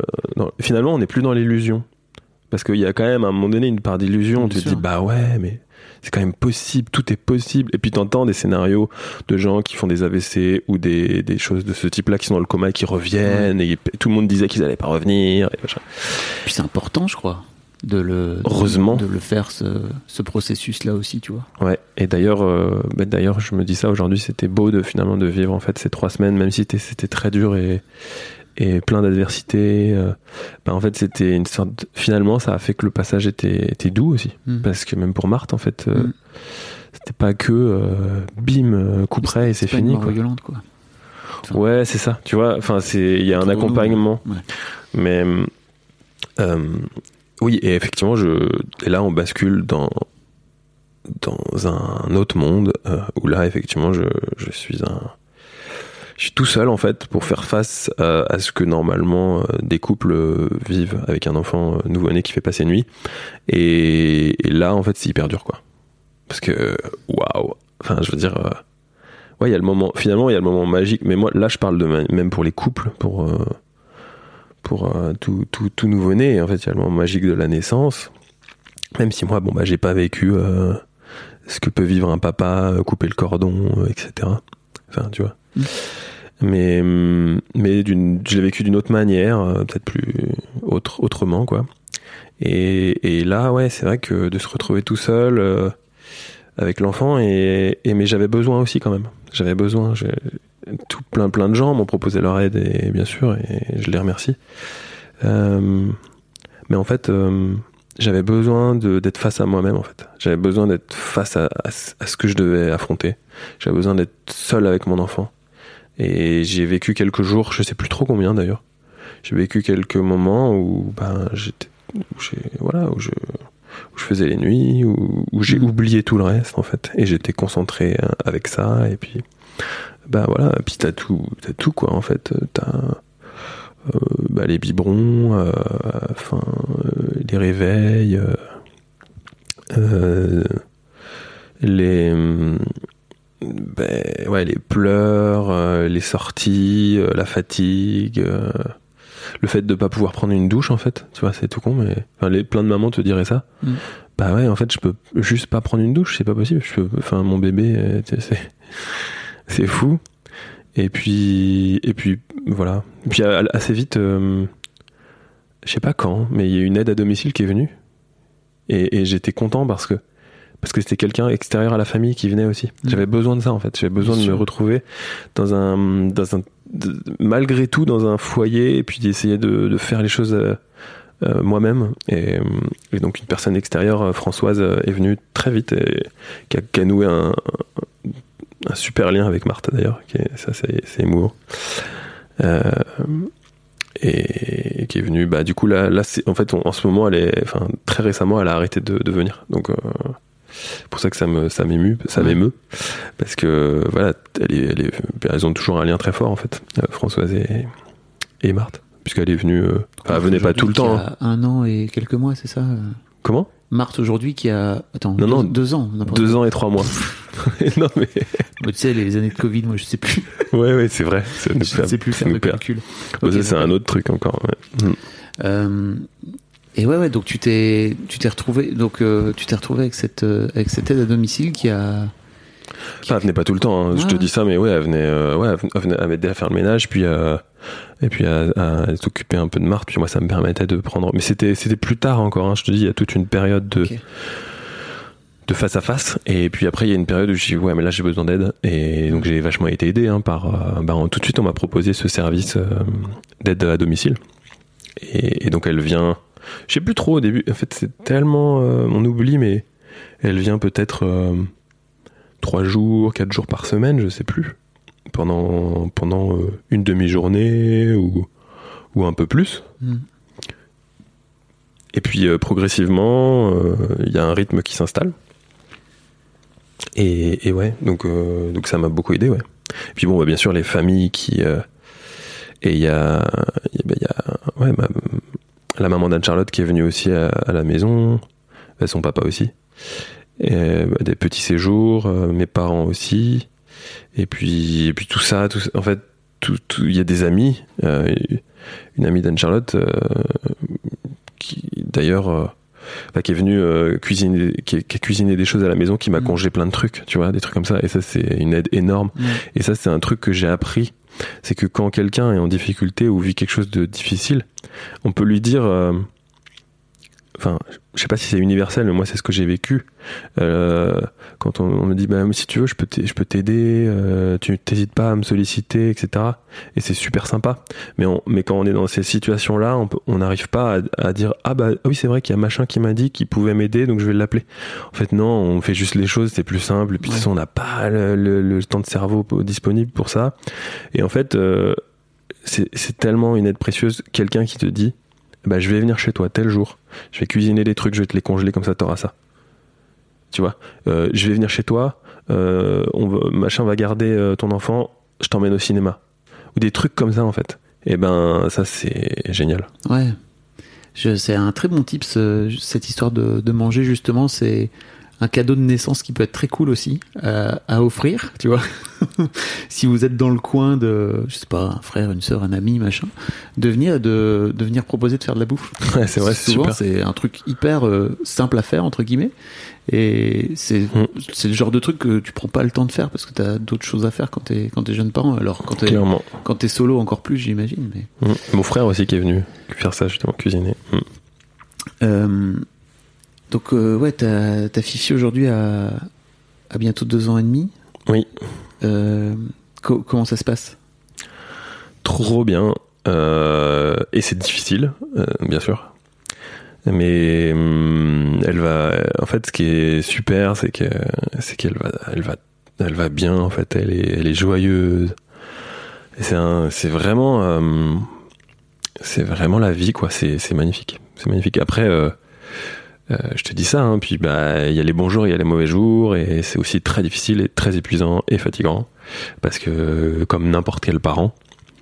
Mais hum, ouais, c'est une petite fille euh, vraiment incroyable. Après, bon, le papa qui dit ça de sa petite fille, tu vois, ça fait euh, papa gaga, mais c'est vrai que je la trouve, je la trouve vraiment, vraiment. Enfin, elle m'impressionne, quoi, en fait. Comment t'as fait de ton côté pour faire le deuil de cette vie que j'imagine t'avais programmée aussi euh, euh, J'imagine que quand tu rencontres Anne-Charlotte, que tu lui dis que t'as envie de faire un enfant avec elle, etc., il y a plein de projections. On parlait tout à l'heure de plans et de projections. Euh, c'est- ça a été quoi ton process? T'es suivi par une thérapeute, un thérapeute, une psy? Hum, pour faire le deuil, ouais. Mhm. Ouais, c'est tout un processus euh, qu'il faut laisser faire d'ailleurs. Hein. C'est des choses. euh, puis il y a des, il y a pas, c'est pas linéaire quoi. C'est euh, up and down. C'est, Ça prend du temps. ça prend du temps. Il faut laisser le. Il faut être sympa avec soi. Ouais, ouais, la douceur. euh, faut accepter d'être en colère aussi. En fait, moi, ça fait un, un moment que je suis engagé sur un, plus ou moins engagé sur un, parcours intérieur pour de découverte intérieure. Et heureusement, Ah, avant, avant ça, tu veux dire? Avant. Ok. En fait, en, en 2013, déjà, j'ai fait une retraite Vipassana de 10 jours dans le silence. Euh, tu connais Vipassana Oui. Selon, selon ouais. Ouais. Bon, voilà, j'ai Vous allez méditer pendant 10 jours, euh, pendant plusieurs heures par jour. euh, 10 heures par jour. Sans regarder qui que ce soit, sans parler à qui que ce soit, sans lire quoi que ce soit. sans lire, sans crayon, sans, bon, sans portable évidemment. sans musique, sans rien. sans le vide. Ouais, le vide absolu. J'ai jamais fait, hein, mais je, Je recommande. J'ai expérimenté des journées, déjà, c'est pas mal. Ouais, oui, une journée, c'est. Mais c'est plus dur, finalement, presque, parce que. Parce qu'au bout de. Enfin, plus dur, non, mais. Enfin, il faut, il faut un temps, quoi. Il faut, Ouais. il faut beaucoup de temps pour déconnecter, puis au bout d'un moment, on rentre dans le truc. Euh, donc, j'ai, en 2013, j'ai fait une retraite euh, Vipassana. J'en ai fait une autre en 2018, en Suisse. Et hum, avant de se marier avec Anne-Charlotte, le- en juillet, au mois de mai, je me suis dit, ce serait bien quand même que je fasse une session Soteria. Parce que Une session? Alors, Soteria, donc c'est une. euh, je reviens en arrière. Anne-Charlotte a euh, beaucoup travaillé sur elle aussi, jusqu'à faire une formation en psychothérapie, enfin pour devenir psychothérapeute. Et elle a. Une chose qui, a favorisé son changement de vie, puisque avant elle était euh, dans, les, dans, la, dans la finance, elle était DAF dans un groupe. Ça sent la reconversion et la Ouais, grosse reconversion, grosse grosse reconversion. Et puis ensuite, elle a fait un CAP fleuriste, enfin tu vois. Et hum, en fait, ce qui a participé beaucoup à son à un changement intérieur, et à quelque chose de, à une ouverture, c'est des sessions euh, Soteria, Soteria formation euh, avec euh, Maggie Mechino. Et elle a- et ça l'a beaucoup marqué. Et puis elle me parlait de ça et et puis elle me dit ah, mais tu devrais faire une session, tu devrais faire une session. Puis bon, à chaque fois on repousse. Et puis je, je puis c'est c'est euh, euh, de base chrétienne, euh, sans, être sans être religieux encore une fois, c'est c'est inspiré par par par ce message-là, mais, c'est ouvert à, toutes les toutes les confessions, aux, laïcs et tout ça. Il n'y a pas de, enfin c'est pas c'est pas religieux quoi. Euh, et mais ça me ça me bloquait un peu. Je me suis dit ouais mais Mais alors, je, quoi? je, veux pas faire un truc euh, comme ça. Et c'est bah, c'est c'est dur à expliquer. Ouais. Euh, mais en tout cas, au mois de mai, je me suis dit, bah justement, je me disais, mais c'est quoi en fait? Mm. Donc j'y vais. Je fais, ok, je fais une session au mois de mai, on va se marier, j'ai envie de savoir ce, que, ce qui t'a transformé toi, euh, c'est ce qui a participé à ta transformation. Et, euh, et donc, tout ce que je peux dire, c'est que c'est des sessions de 5 jours collectives, et c'est complètement différent du coup d'une retraite vipassana où on est face à soi-même pendant 10 jours dans le silence. Là, on est face aux autres, euh, aux problèmes des autres, à ses problèmes, et on peut, par la créativité, par l'expression, on peut aborder euh, et revisiter euh, ces éléments du passé. on peut revisiter son histoire. On, on, on déprogramme les choses en fait et on par par la revisitation par, tout ça et donc ça s'appelle du c'est du psycho-spirituel psycho-corporel et spirituel Ok. Et donc le corps engramme euh, plein de choses euh, qu'on a vécues euh, psychologiquement. Et, par le corps on va libérer ces, traumas éventuels et tout ça et tout ça. Et j'ai trouvé ça absolument génial. J'ai fait ça au mois de mai. Et tu vois heureusement que j'ai fait ça au mois de mai c'est incroyable. Parce que ensuite bah mois de novembre arrive le, le drame. Et hum, et en fait, euh, bah, j'étais en lien avec euh, Maggie, du coup. Maggie qui fait ces sessions-là, qui connaissait très bien Anne-Charlotte. Et elle parlait même euh, de, de collaborer ensemble parce qu'elle, elle se reformait en psychothérapie, etc. Et nous arrivions, arrivions à Nantes, dans la région euh, de l'Ouest où Maggie est installée. Euh, bah, Il y avait un lien qui s'était créé. Et, et justement, quelques jours avant ce, ce qui s'est passé, le 15 novembre, Anne-Charlotte euh, avait fait un mail à Maggie. ah, il faut absolument qu'on passe te voir euh, avec Amaury et tout ça, tout ça. Et quand bah, Maggie a tout suivi ce processus, et ça m'a beaucoup aidé aussi d'échanger avec elle, qui, me connaissait plus intimement, du coup, parce que j'avais fait une session au mois de mai, donc elle, me connaissait quand même. Et, euh, et elle était très investie, enfin très concernée par tout ça. Et le 9 janvier, elle m'appelle euh, en me disant euh, Anne-Charlotte et moi, nous t'invitons à faire une session. Et en fait, cette phrase-là, qui reste, en, qui reste euh, m'a tellement euh, ému que je me suis écroulé, enfin, je me suis mis à pleurer. Et en fait, ce, ce signe-là est devenu euh, le, le grand oui. Je me suis dit, ah ouais, quand, quand j'ai cette réaction-là, c'est que c'est oui absolument, quoi. Je me suis dit, waouh, ok, faut que, bah, faut que je fasse. Parce que je, euh, ma première réaction, c'était, au départ, c'était de penser, euh, mais, euh, mais attends, j'ai un enfant, tu vois, il y a eu le- l'enterrement le 18 décembre, là on est le 9 janvier, enfin je suis dans le jus, faut que je, je peux pas, machin. Et puis bah là d'un seul coup, ok. Ton corps, il a parlé quoi? Et, et, et, et ouais, mon corps a parlé. Et en fait, elle- quand je te dis 9 janvier, c'était le début de la session, mais elle m'a proposé euh, avant ça, donc c'était juste après en fait. Elle, et elle me dit, mais c'est tout de suite, c'est tout de suite qu'il faut rentrer, qu'il faut revisiter, qu'il faut rentrer, qu'il faut, qu'il faut, il faut pas laisser les choses se- s'enquister, tu vois. Et, que, et je suis, mais, pff, enfin, merci, merci de cette session-là, tu vois. Parce que j'en ai, fait une, du coup. Donc je réponds à ta question, Ouais. c'est comme ça un peu que j'ai, j'ai- traité tout ça, que j'ai abordé tout ça. Et j'en ai fait une autre euh, après, euh, au mois de juin, enfin, en tout cas, entre euh, aujourd'hui à l'instant T, je crois que j'ai fait six sessions avec elle. Ok. Et ça m'a, ça m'a vraiment, euh, ça m'a, ça m'a porté, enfin ça m'a, ça m'a aidé. Et puis c'est allé Et largement au-delà de mes, les espérances. d'une autre façon, c'est ça? En fait, euh, Chaque en, nouvelle session.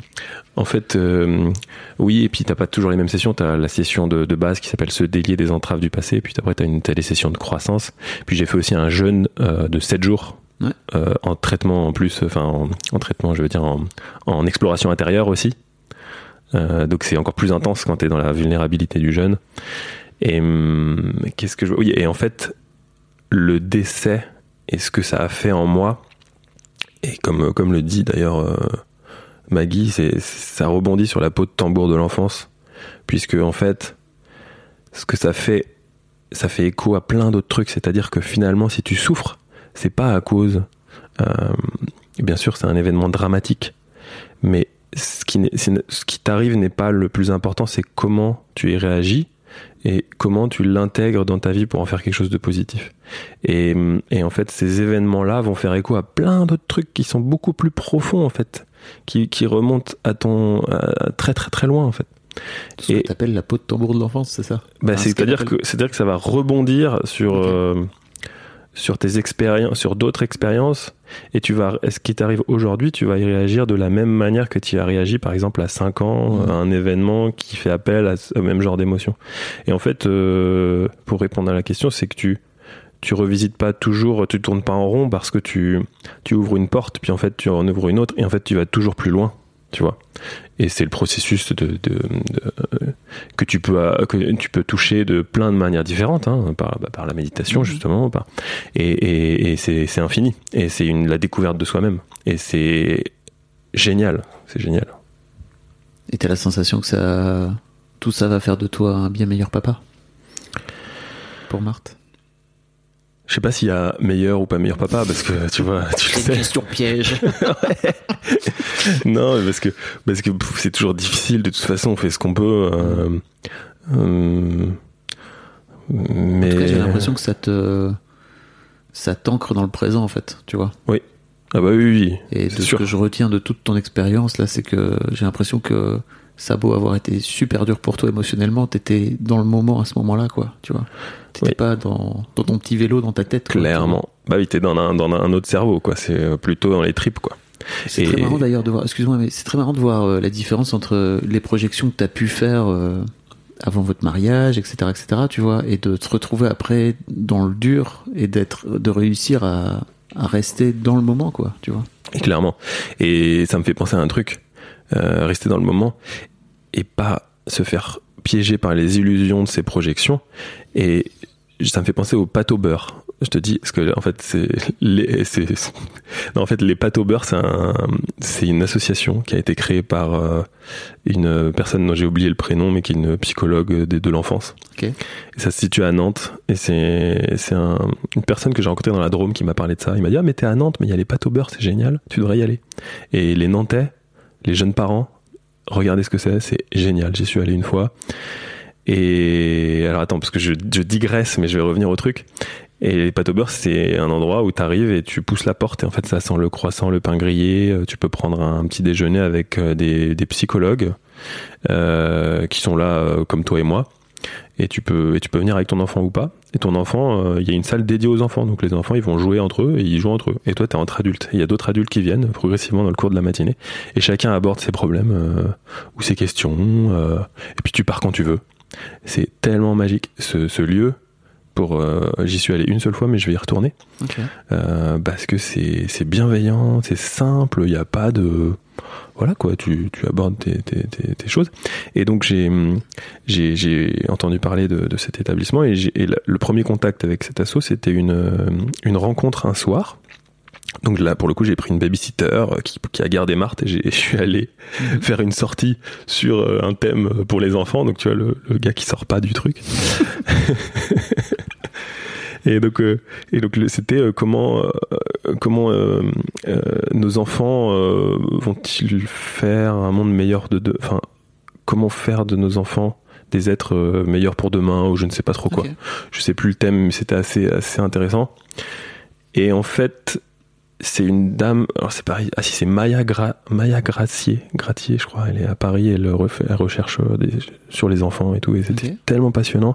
Et à la fin, j'ai posé une question, parce que ça me, ça me travaillait, je me suis dit, mais en fait, parce que tu parles des projections, et je reviens sur cette question-là. C'est marrant comme, comme, comme quoi tes projections, tu me disais, euh, euh, sont différentes du fait que maintenant tu es dans le présent, un truc Mhm. comme ça. Et, et donc, euh, je disais, mais c'est marrant parce que en faisant un enfant, moi je rêvais de. Enfin, j'avais cette projection-là d'avoir une belle famille, euh, de, de fonder quelque chose à trois, et puis à quatre peut-être, et puis, euh, puis d'avoir un foyer. Et ma question était de dire, mais, c'est marrant parce que après votre conférence, c'est comme si, euh, du coup, le foyer, papa, maman, bébé, était presque limitant pour l'enfant finalement. Parce que du coup, euh, du coup, bon, je sais plus de quoi traiter exactement la conférence et pourquoi cette question est venue, mais j'ai eu cette réflexion et, qui a été approuvée par euh, les, par la personne qui parlait. Elle m'a dit, mais en fait, euh, oui. Et en fait, c'est la remise en question du modèle familial occidental. Parce qu'en fait, euh, ton enfant, euh, il y a une citation africaine qui dit il faut tout un village pour élever un enfant. Et je m'aperçois que cette situation, au début, je me disais mais Marthe va être traumatisée. euh. Alors certes, hein, ça a sûrement créé des, choses à régler plus tard pour Marthe, de fait de, ce contact, de cette naissance-là, de tout ce qui s'est passé.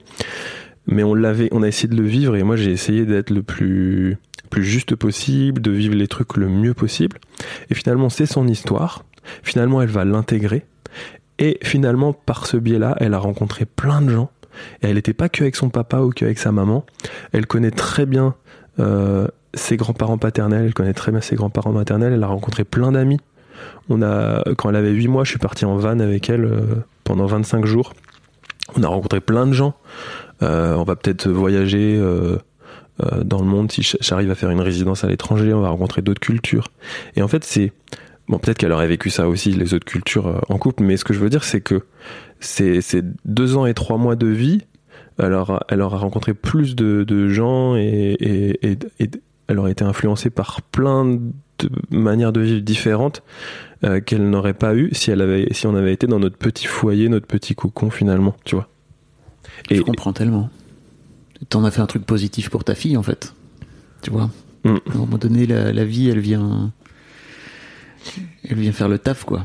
Ouais, c'est fou. hein. Et, et donc euh, on revient on revient aux projections quoi. C'est dingue comme quoi ces projections sont limitantes en fait. Merci beaucoup pour ça. Euh, tu sais, j'ai une dernière question que je pose à tous mes invités. Euh, si Marthe euh, écoute ce podcast dans 10 ans, alors à 12 ans et demi, elle sera en plein dans l'adolescence, mon vieux, t'es pas prêt. Aïe aïe aïe. Qu'est-ce que t'as envie de lui dire? Waouh. bah écoute, euh, qu'est-ce que j'ai envie de te dire, Marthe? 12 ans.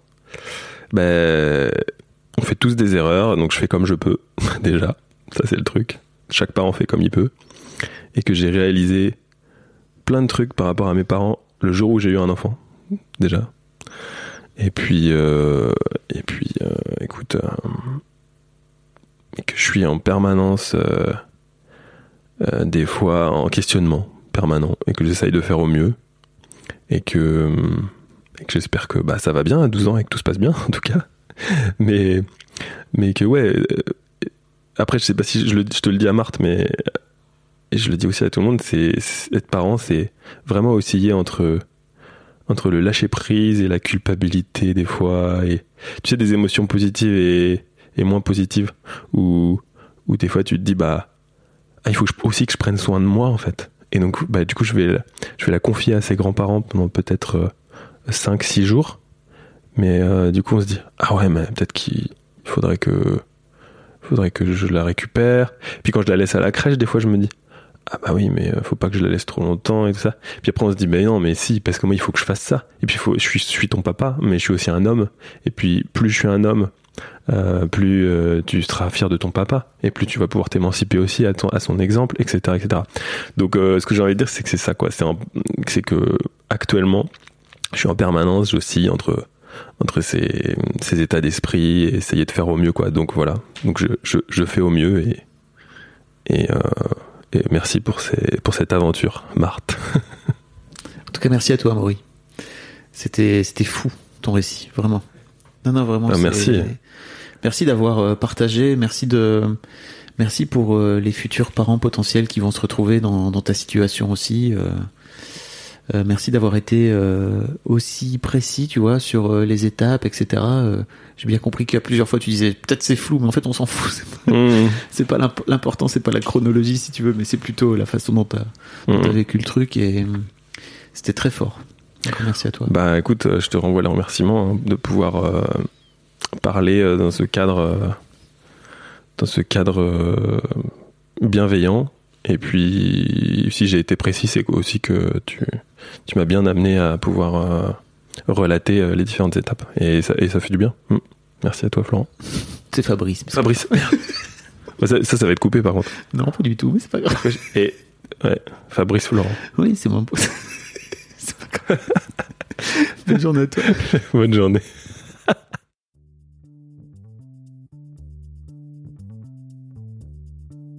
Merci beaucoup pour votre écoute. Avant de nous quitter, si vous avez aimé ce podcast et cet épisode, merci de lui mettre un commentaire sur Apple Podcast et 5 étoiles de préférence. C'est le meilleur moyen de le faire connaître. Vous pouvez faire comme Joel Esquimau qui, le 11 août 2020, a mis 5 étoiles en disant Arrivé ici en cherchant des informations pour la naissance prochaine de ma fille, je suis tombé sur un podcast qui change la vie. Je le conseille aux futurs papas, mais aussi aux autres. Les histoires sont intéressantes pour la vie. Merci d'avoir lancé cette super initiative et merci à tous les darons qui partagent leurs opinions et leurs histoires. Un grand merci à toi et vous aussi vous pouvez faire pareil. Vous vous rendez sur Apple Podcast et vous cherchez Histoire de Daron directement dans l'appli ou sur votre ordinateur. Merci à vous et rendez-vous tous les premiers et troisièmes lundis de chaque mois à partir de 6h du matin pour un nouvel épisode d'Histoire de Daron. Un grand merci à vous pour votre écoute. Imagine the softest sheets you've ever felt. Now imagine them getting even softer over time. That's what you'll feel with Bowl and Branch's organic cotton sheets. In a recent customer survey, 96% replied that Bowl and Branch sheets get softer with every wash. Start getting your best night's sleep in these sheets that get softer and softer for years to come. Try their sheets with a 30-night guarantee. Plus, get 15% off your first order at bowlandbranch.com. Code BUTTERY. Exclusions apply. See site for details.